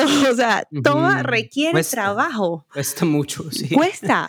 Pero la libertad que obtenemos al ir a misa, al leer la Biblia, al orar, al rezar un rosario, tiene sus frutos. Esa disciplina espiritual tiene unos frutos maravillosos, así como la disciplina en cuanto a la salud, en cuanto al dinero, en cuanto a las relaciones, el control de las emociones, de no gritarle a tu pareja, o sea, a tus hijos, o sea, toda esa formación que es dura, que requiere sufrimiento, fracaso, humildad para levantarte, es lo que nos hace grandes. Y se ha programado también mucho, Luis Diego, eh, siempre decimos somos pecadores, somos pecadores. Y si bien sabemos que somos pecadores, esa mentalidad, yo que sé de, de neurociencia, no soy neurólogo, pero he estudiado mucho, está programando que si yo todo el día estoy pensando que soy una pecadora, ¿qué voy a hacer? Una pecadora. Me voy, a, me, voy a, me voy a enfocar en mi pecado tanto que me voy a mm. olvidar en mi capacidad de, de, de, poder ser santa algún día. Sí, o sea, si eso no viene acompañado de la, del, del, apellido, de decir, pero tengo un Dios amoroso que me levanta y que me ayuda, pues la verdad te enfocas solamente en que eres un pecador, eres gusano de la tierra y pues órale, pues pero piensa, o sea, yo pienso en, por ejemplo, en San Francisco de Asís, si tú lees, por ejemplo, las mm. florecillas de, este hombre, o sea, todo el tiempo se consideraba a sí mismo despreciable, malo, miserable y se insultaba a sí mismo y lo que quieras. No mm. le recomiendo eso a nadie, pero, o sea, eso es, eh, pero, pero dentro de eso, precisamente porque no se quedaba en, mm. en sí mismo, en verse a sí mismo, le permitía a él ser una, una hoja en blanco donde Dios podía escribir lo que se le pegara la gana. Entonces, qué bonito. Es, muy diferente definirlo así, ¿no? Ajá, exacto. Sí, en que sé que soy pecadora, sé que me falta, sé que tengo que trabajar y por eso, porque sé que soy pecadora, voy a seguir con más energía, con más ímpetu buscando la santidad, buscando la excelencia. Entonces, como soy pecadora, como tengo toda esta tentación, pero sé que tengo un Dios que me puede transformar, que me ha salvado, que me puede llevar y formar, yo voy a con más compromiso dedicarme a ser la mejor versión de mí. Entonces es como que sé que puedo llegar allá. Sí, sí. Y ahí se vuelve muy real lo que dice San Pablo de cuando soy débil, entonces es cuando soy fuerte. O sea, mientras más débil me reconozco, más fuerte soy porque la obra de la gracia de Dios opera en mí. O sea, es como se suman mis fuerzas y mis pocas fuerzas con la gracia de Dios. Entonces es un cambio de lógica, ¿no? O sea, yo creo que lo mismo sucede, así como decías de las cuatro patas, ¿no? O sea, sucede espiritualmente, sucede en la, emocionalmente, en salud y sucede también pues, profesional, personalmente, ¿no? De cómo nos va en trabajo, en pues sí, bienes materiales y así, ¿no? O sea, qué, qué interesante manera de, de visualizarlo, ¿no? Creo que está muy, muy padre porque es cómodo quedarse en tu zona de confort. Es como que, ah, yo voy, hago esto, voy a la iglesia tantos, voy todos los días o voy una vez a la semana. Y eso me lo digo a mí también, ¿sabes? O sea, no, no, no crean que porque lo estoy diciendo, pero es cómodo ser una persona promedio. ¿verdad? Y no ser un Juan Bautista, no, bueno, era un profeta, tampoco vamos a compararnos, pero no era em, eh, ser un apóstol, ser un, discípulo requiere una valentía gigante. Pero es más cómodo quedarnos, oh, yo estoy aquí, yo voy a mi iglesia, yo hago mis cositas. Entonces, esa grandeza hay que, hay que trabajarla, hay que labrarla y es divertido porque es como una aventura. O sea, entonces, padre. O sea, digo, está curioso porque ya, ya nos metimos mucho en lo, o sea, la, la, otra parte de todo esto, de esta platicada es como qué haces y cómo lo haces y así. Pues ya nos hemos estado, estado metiendo en eso, ¿no? O sea, tú te dedicas a ayudar a, a personas precisamente a descubrir ese potencial, pero, eh, o sea, pero bueno, no quiero dejar sin, sin atender la historia un poquito. Entonces es que tú empezaste a experimentar este llamado de Dios a enseñar. Eh, ya llevabas pues un tiempo trabajando en esta agencia de marketing. ¿Cómo fue entonces el dejar ese mundo y, ya este, pues em, empezar desde cero con algo propio? ¿Cómo fue? O sea, ¿qué, cuánto, ¿cómo te ha ido hasta el día de hoy? ¿Qué haces? ¿Cómo lo haces? ¿Verdad? O sea, ¿cómo funciona un poquito esa parte? Ok. ¿Cómo fue salir de la agencia? ¿Cómo fue salir precisamente de esa zona de confort donde estabas, donde hoy ganabas bien, ibas a restaurantes, ibas a tener, planeabas eventos, andabas en una vida muy, muy así, ¿verdad? Oye, pues ¿cómo fue salir de eso y a qué saliste? Buen punto. Sí, eh, yo fue, fue un proceso gradual donde yo había decidido certificarme eh, como acompañante. De hecho, gracias a un chico de México, escuché su pod, lo escuché en un podcast y él le enseñaba a las personas a seguir su pasión. Entonces me fui y me certifiqué aún teniendo mi trabajo y empecé a emprender en mi tiempo libre. Entonces mm. empecé a consumir mucho contenido de desarrollo personal, me apasioné mucho por ese tema y empecé a proyectarme como, bueno, quería ser conferencista, quería hacer todo libro, todo coach y, y, empecé a hacerlo y mi, mi supervisora en ese momento, que era la dueña de la agencia, eh, me apoyaba mucho. Ella me decía, lo vas a, vas a ver que vas a estar en, te voy a poner a, a dar tus conferencias con mis grupos, porque ella también trabajaba en conferencias. Pero mm. ya estaba como que desprendiéndome un poco de ese trabajo porque mm, algunos de mis valores no iban muy alineados con los de la, de la empresa. Eh, estaba teniendo ciertas situaciones allí y ella vio que yo me estaba como que enfocando demasiado en mi negocio y no tanto en el trabajo en sí y para más, estaba embarazada de mi primera hija hace siete años ah. justamente. Entonces ella vio como que ella va a tener el bebé, está súper enfocada en su negocio. Algo no, anda bien. Sí, sí, ella empezó así como que a ver que yo me estaba como que desconectando mucho, aunque aún hacía mi trabajo de la mejor manera. Em, llegó un momento en el que yo le pedí trabajar a medio tiempo y me aceleré un poco en el proceso de transición. Yo creo que hubiese podido como que hacerlo más inteligentemente quizás, pero la vida pasa por una razón de la forma en la que pasa y aprendemos. Y bueno, ella vio que ella estaba haciendo ese, ese, ese cambio y decidió despedirme, o sea, de la noche a la mañana, así como que, oh, no te puedo dar trabajo part-time, ya sabía que yo me iba a ir cuando tuviera la bebé por unos meses o quería trabajar desde casa, entonces me despidió. Y yo quedé como en el, yo quedé en el aire, yo quedé súper sorprendida porque me despidió por correo electrónico, eh, ni siquiera habló conmigo y yo era su mano derecha literalmente. Pero ya yo, de cierta forma, a veces uno crea las situaciones, yo creo que a veces uno busca, uno las crea eh, inconscientemente. Yo no quería estar allí, yo quería emprender, pero no me atrevía a dejar mi trabajo porque obviamente necesitaba el dinero. No, es muy común, sí, sí, también. Sí. Yo hace poco pasó que, o sea, digo, una persona muy cercana a mí también estaba como que ya necesito dejar este trabajo, pero no puedo, le daba pena. Y también el, en un día en donde platiqué con esa persona y, y le dije, ya, o sea, si no tomas esta decisión, pídele a Dios que la tome por ti o algo. Ese día a esta persona lo, lo despidieron y él, y él feliz, o sea, dice, nunca, nunca había estado tan feliz de que me despidieran. Sí.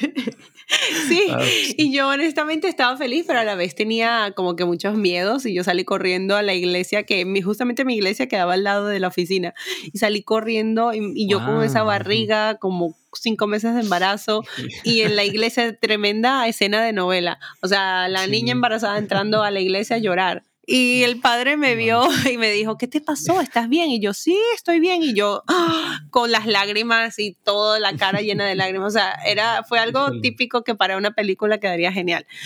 Pero fue fuerte, fue fuerte. O sea, y mi esposo también le pegó el shock de que, wow, ya él iba a ser el, el único que iba a estar produciendo. Empiezo el emprendimiento y obviamente como muchos emprendimientos, no me fue de la manera que yo esperaba tan rápido. O sea, me tardé un poco.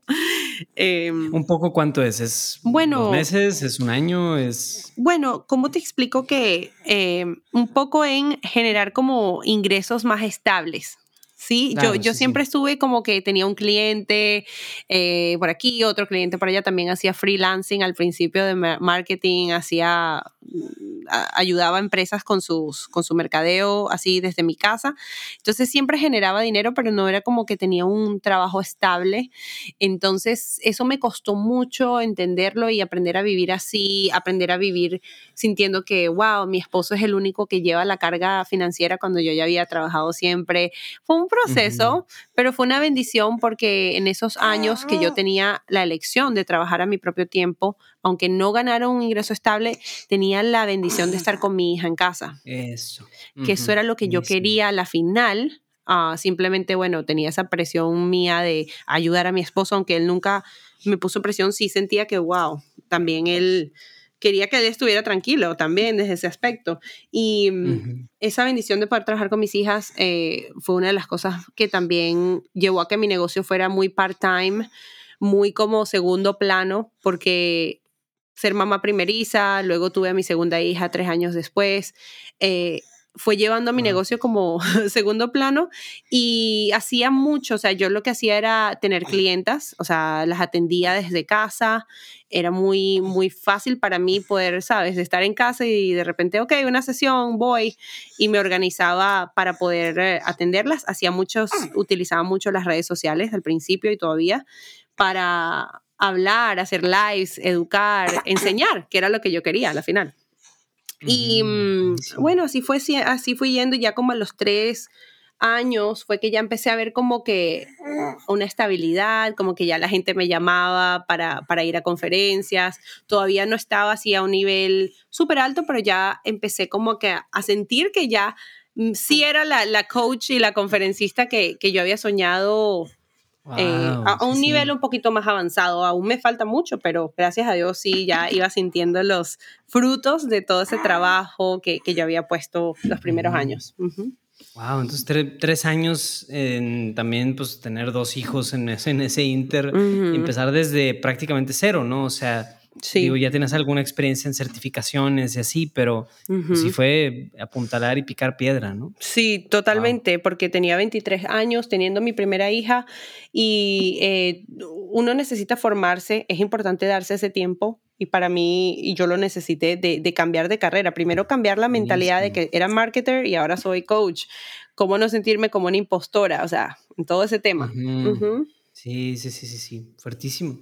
Y entonces, ahorita para entender más cómo operas, por así decirlo, en el día a día, este, ¿tienes, ¿tienes clientes, tienes personas a las que atiendes con regularidad, tienes de repente conferencias, tienes tu podcast y demás? Aquí, Bueno, en video no nos están acompañando, pero ya puedo ver a tu hijo.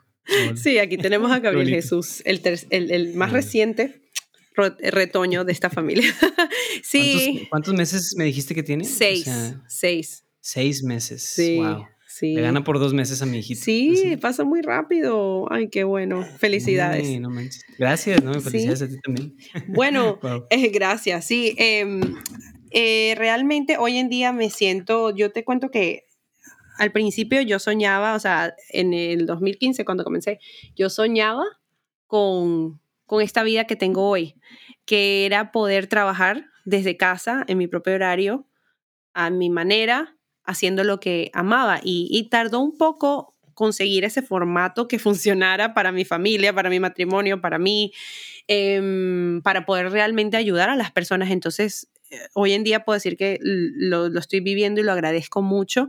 Y lo que hago es simplemente tengo clientas que trabajan conmigo uno a uno, o sea, entonces nos reunimos cada dos semanas por media hora, una hora y- yo les las ayudo, les hago coaching, las, las apoyo en su proceso de trabajo hacia una meta o en algo relacionado a su vida emocional o familiar. Y también eh, po- eh, hago podcasts como este, o sea, tengo, grabo mi propio podcast, hago entrevistas Ujú. hablando del tema eh, que, en el cual formo, en el cual enseño, que es el desarrollo personal de la mujer Buenísimo. plena. Y soy la, ahorita Ándale. también estoy liderando lo que es la división de español de The Women's School, que es una escuela para hombres y mujeres, pero en este, esta división es la de Órale, mujer. wow.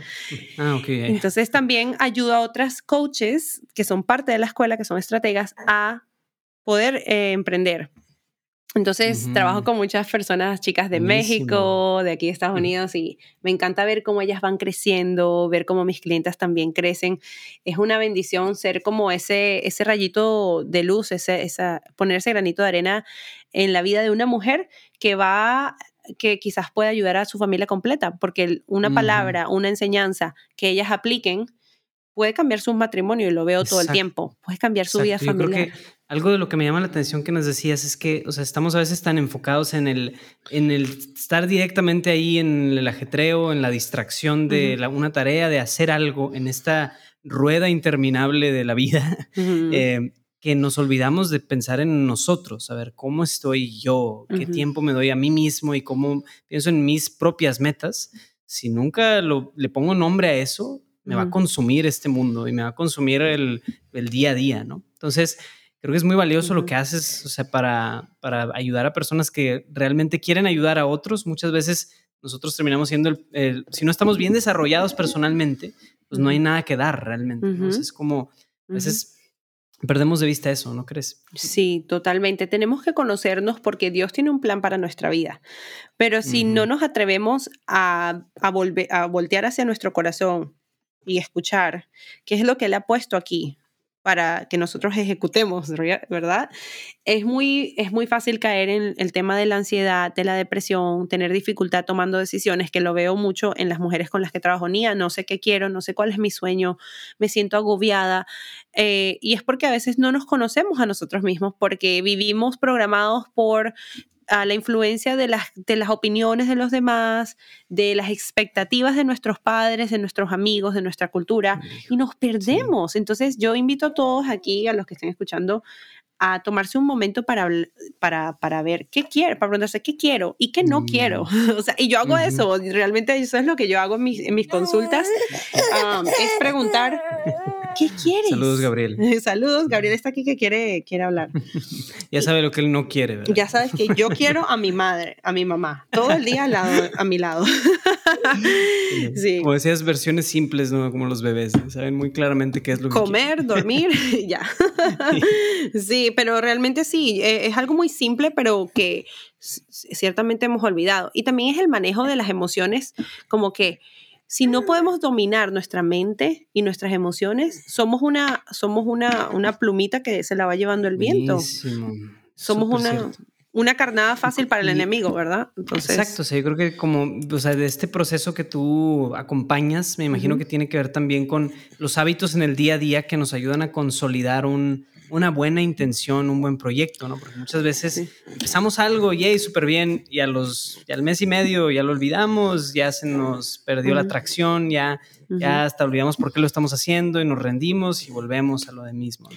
Sí, total. Yo, las dos, los dos componentes, y eso lo escribía hoy en un correo electrónico que envié a, a, mi- a mis chicas, es las dos claves para lograr vivir nuestro propósito o lograr cualquier, cualquier meta es, son tener un grupo, un círculo de personas que nos apoyen. Puede ser un mentor, un coach. Es cuando, como cuando tienes un entrenador o un amigo que va a hacer ejercicio contigo. O sea, sabes que tu amigo te está esperando y, ese día no fallas a ir a correr o a hacer ejercicio o a hacer una, una tarea, un proyecto, un trabajo. Em, y es tener, rodearnos de personas que nos van a acercar a esos hábitos que nos van a ayudar a ser responsables y a, y a cumplir con nuestros compromisos, porque eh, entonces está eso de tener a alguien que nos haga ser responsables y, que nos apoyen en ese proceso de, para que cuando se nos olvide, cuando nos queramos rendir, tengamos ese, ese apoyo. no, te preocupes, ya todos los que escuchan espero que seamos suficientemente provida para no escandalizarnos si un bebé llora, ¿verdad? sí. muy provida en las marchas y todo, pero a ver, aquí es donde también tenemos que ser provida. En la iglesia también, en los podcasts. En las, ándales, en las parroquias, en, medio de la, en medio de la consagración, mi hijo tiene como una especie de alarma donde nunca hace ruido y nada más en la consagración empieza a hacer ruido. Se emociona, o sea, es un momento espiritual, o sea, ¿cómo no? ¿Cómo no emocionarse? Y bueno, sí, entonces yo, yo, esa es mi invitación a todo el mundo, o sea, a buscar círculos de personas que, que los apoyen, que estén enfocados en lo mismo. Excelente, excelente. Este, y bueno, no sé em, si quisiéramos como animar a las personas que escuchan a tomar algún, alguna acción concreta de, de, algo que te puedan apoyar o cómo se puedan involucrar. O sea, digo, también está la parte de, de esto más general, ¿no? De a ver, pensemos y dediquemosle tiempo, por el amor de Dios, a nuestra salud, tanto personal, emocional, física, etcétera. O sea, la verdad, eso es a veces de los más grandes problemas que tienen los cristianos, es que, o sea, no, no tener suficiente amor propio como para dedicarte un tiempo. Pero por otro lado, ¿verdad? Si hay algo concreto, específico en lo que te puedan apoyar a ti, Estefanía, este, ¿qué, qué invitarías a nuestras, nuestra audiencia a hacer? Bueno, yo de verdad que tomo muy en serio la misión que tengo y, lo digo porque todos los días veo familias, mujeres consiguiendo respuestas, sintiéndose mejor, disfrutando más de la vida, encontrando su propósito. Entonces, si pueden seguirme en Instagram, conocer un poquito más de la misión de The Women's School de Estefanía Viso. Eh, eh, mi nombre en Instagram es arroba Estefanía Viso. Eh, pronto también se viene, así que me pueden seguir, pero pronto también se viene la segunda, la segunda temporada del podcast que va a ser, sí, va a ser interesante porque ya es em, una nueva etapa de mi vida como mamá de tres y, bueno, seguirme por el podcast también eh, y suscribirse, van a tener ahí más contenido pronto y también si sienten que quieren evaluarse y decir, ¿qué quiero?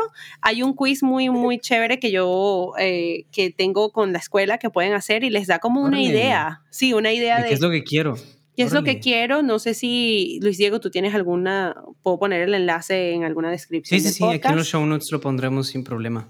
Buenísimo, buenísimo. Yo, hasta yo quiero tomarlo ya. Sí, tenemos uno para hombres, todavía no está en español, chicos, perdónenos, pero si hablan un poquito de inglés pueden hacer el de español para el inglés para hombres, que hemos visto que como las mujeres empezaron a trabajar en, en sí mismas y mejoraron tanto sus relaciones con sus parejas, de hecho así nació The Men's School, que es la escuela del hombre, que hoy en día también, wow, los frutos han sido maravillosos. Eh, suicidios que no han pasado, familias que se han salvado de diferentes cosas, divorcios, eh, gracias a que un hombre o una mujer decidió primero trabajar en sí mismo. Y cuando nosotros mejoramos, nuestro mundo cambia. Increíble.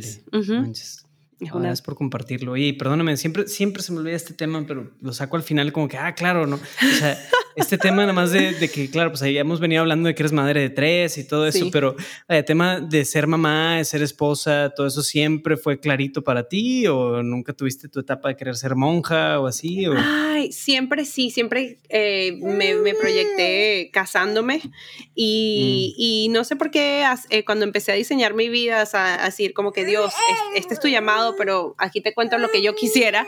Eh, y, y él me dio me, se alineó mucho con mis deseos era ser mamá y siempre escribía con mis hijos, con mis hijos. Entonces tuve una hija Mm. y, y sentía que Dios me llamaba así como que más.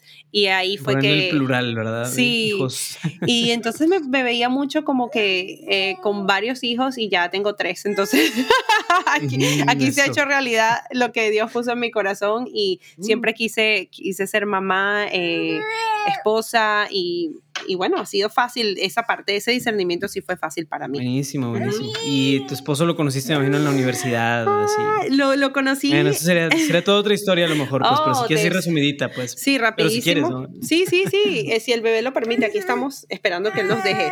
Él dirá, quiero saber la historia.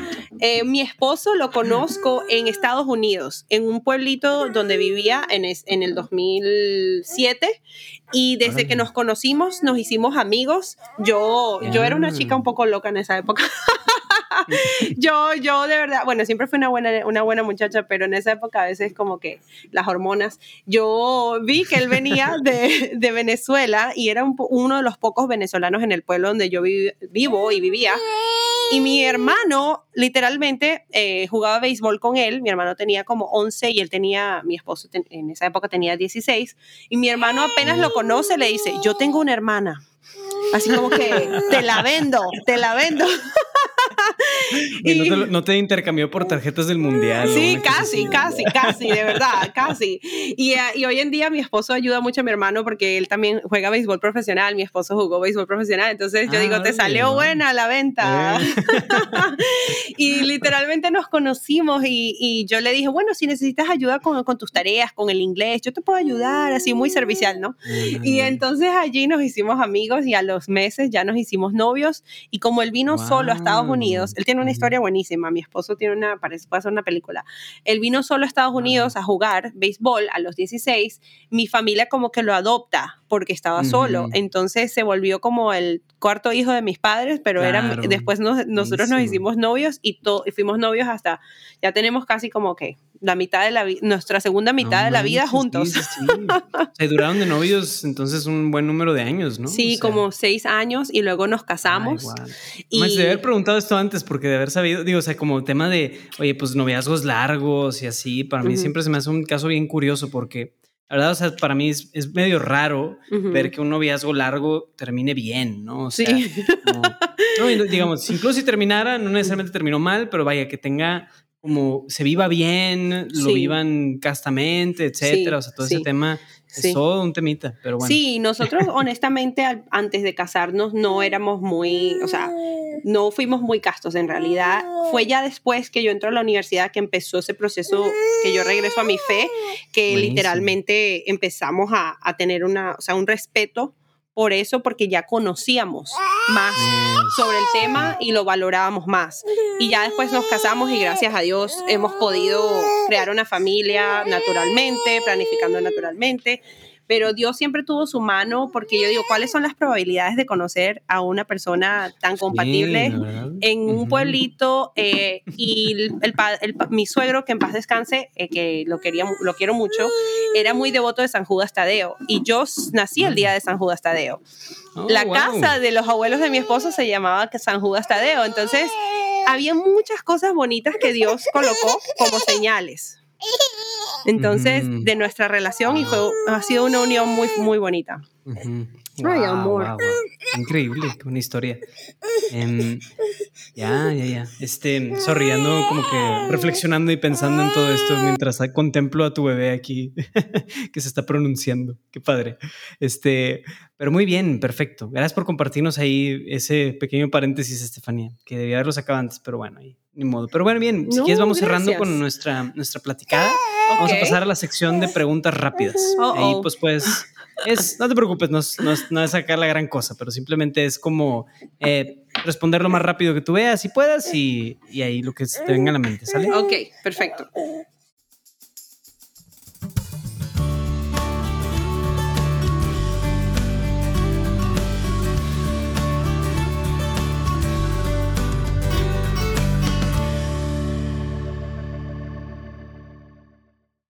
Órale, súper.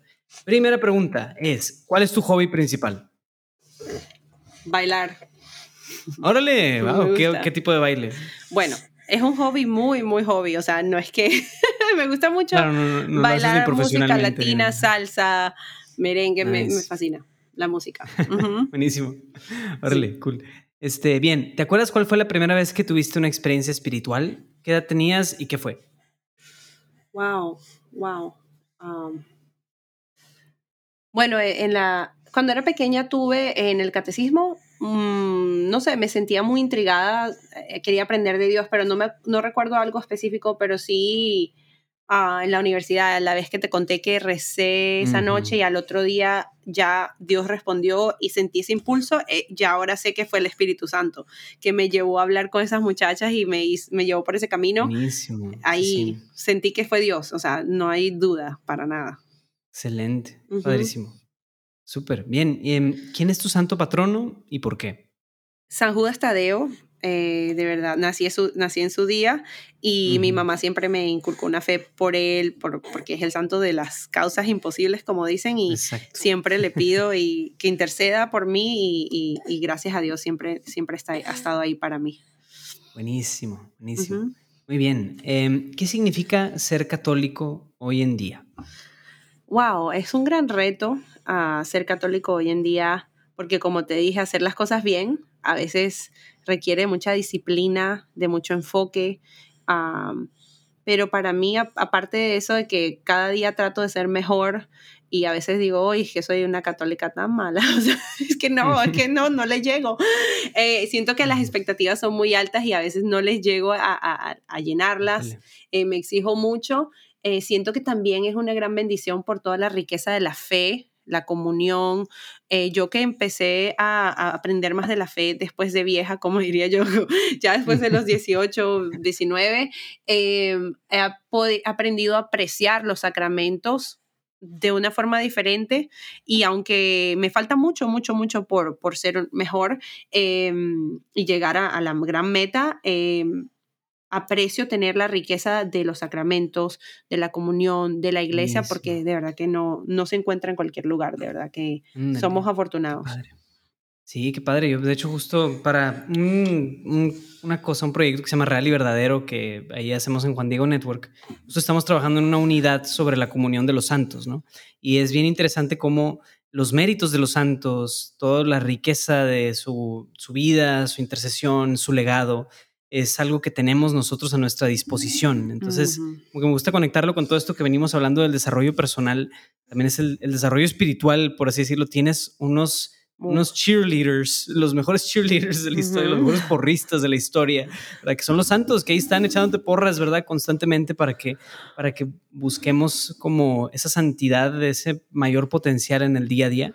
Padre, ¿no? Totalmente. y no lo tienen todos, todas las fe no lo tienen porque eh, lo he visto con diferentes personas que conozco de diferentes fe y tener a los santos, estudiar sus historias, sí, sí, aprender de que ellos fueron tan frágiles y tan humanos como nosotros podemos serlo y aún pudieron alcanzar eh, ese nivel, eh, nos da mucha esperanza. Yo creo que ayuda un poco. Claro, sí, sí, sí, buenísimo. Bien. Em, ¿Tienes alguna oración favorita que nos quieras compartir?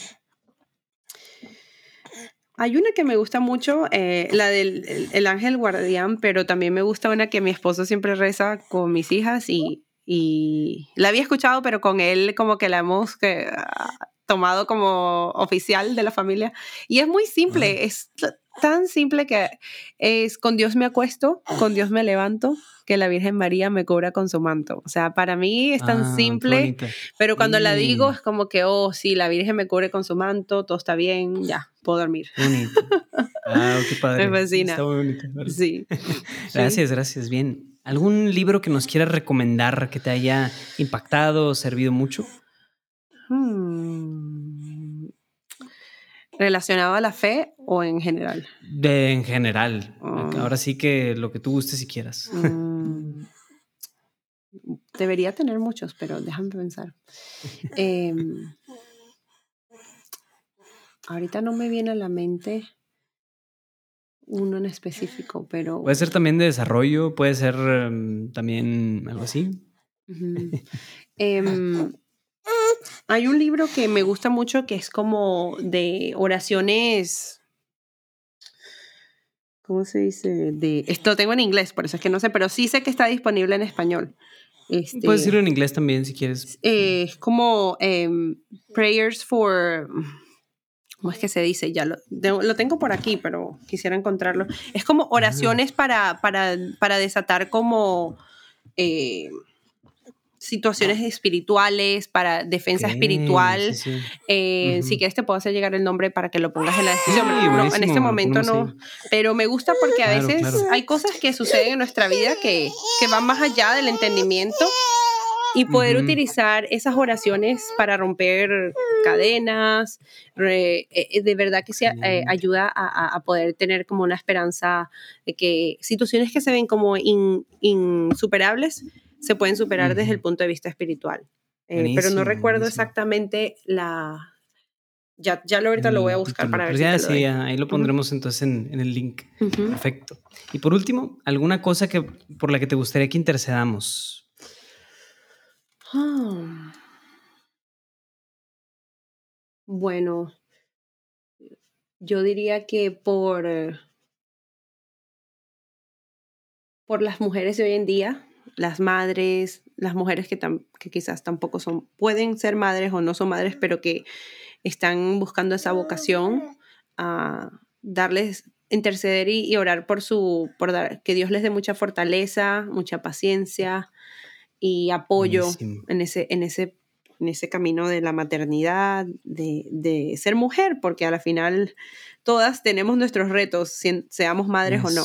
O sea, No, claro, yo creo que estamos en una época también donde estamos redescubriendo mucho el modelo de una madre que, o sea, lo que vale el que una madre esté ayudando a criar a los hijos en, o sea, en el día a día. sí. No, no, no. O sea, es, es algo tremendísimo, Sí. ¿no? Entonces, claro que estaremos pidiendo por eso. Y también podemos Ujú. agregarle el padre, porque yo creo que las madres, sin el, sin el padre presente, eh, se, hace, se hace fuerte, se hace fuerte el camino, Híjole. así que por la familia, Sí. podemos decir que la familia hoy en día yo creo que está bajo ataque y hay que rezar y Ujú. orar mucho para que, para que se fortalezcan muchísimo esos roles y, y los niños tengan una, un buen ejemplo. Ah, Buenísimo, buenísimo, buenísimo.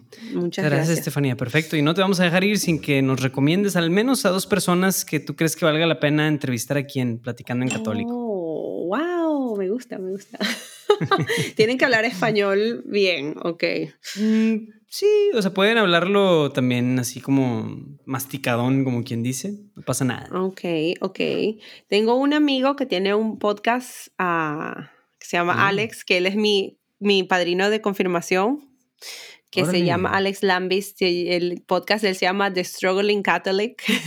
el católico eh, es- está en inglés, pero me gustaría ver si él pudiese compartir su, su proceso. Él estuvo en el seminario por bastante tiempo y luego salió del seminario, entonces tiene una historia muy Ah, bonita. Órale, Y, ¿qué más? Oh my God. órale, suena súper bien. Sí, y tengo otra, otra amiga que se llama Pilar Ochoa, que es mexicana, de. Puebla, que es estratega de vida y también eh, certificada en, eh, en fertilidad. Ella acompaña a familias en su Ah, proceso de buenísimo. fertilidad y es, es coach también con nosotras y es una gran persona que me encantaría que pudiese como que estar por aquí con ustedes y Excelente. compartir. Perfecto. Entonces, Alex y Pilar, ya Ujú. tenemos ahí dos referencias. Perfecto. ¡Súper! Pues gracias, Estefanía. Estuvo padrísimo esto. Gracias, gracias a ti, me encantó. Muchas gracias, Luis Diego. No, hombre. em, ay, no. Ah, perdóname, como que se había borrado la grabación. eh, No, es al final. ya, lo que sí. Pero ya. Este, bueno, pues muchísimas gracias, Estefanía. Esperamos que ahí, pues, sigas creciendo en tu apostolado, que Dios siga usándote para impactar vida de mujeres y, pues, muchas otras cosas en las que andas metida. Y bueno, pues ahí, gracias a todos por escucharnos, amigos, y nos veremos la próxima semana. Hasta la próxima. Muchas gracias. Adiós.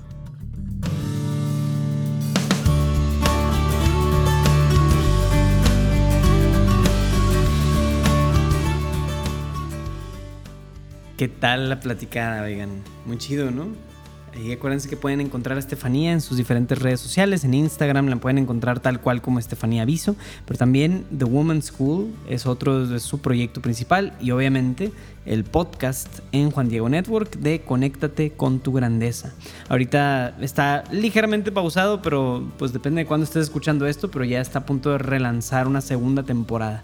Padrísimo el tema de pues motivación, etcétera, coaching, lo que ahí Estefanía nos enseña e impulsa. Entonces, padrísimo y para que también estemos pidiendo por ella, por todas las personas que también ayudan a otras personas, como ya sea desarrollo personal, coaching, etcétera. Pues algo muy bueno y es algo que también puede dar muchos frutos en la iglesia, ¿no? Entonces no, no perdamos de vista también que nosotros necesitamos un tiempo para nosotros mismos. Necesitamos también enfocarnos en estar bien, en trabajar en nuestra espiritualidad, en nuestra vida de oración, en nuestro físico, en nuestra salud financiera, mental, emocional, física, etcétera, ¿no? Valiosísimo, amigos. Muy bien. Gracias por acompañarnos hasta aquí y nos vemos hasta la próxima. Que Dios te bendiga.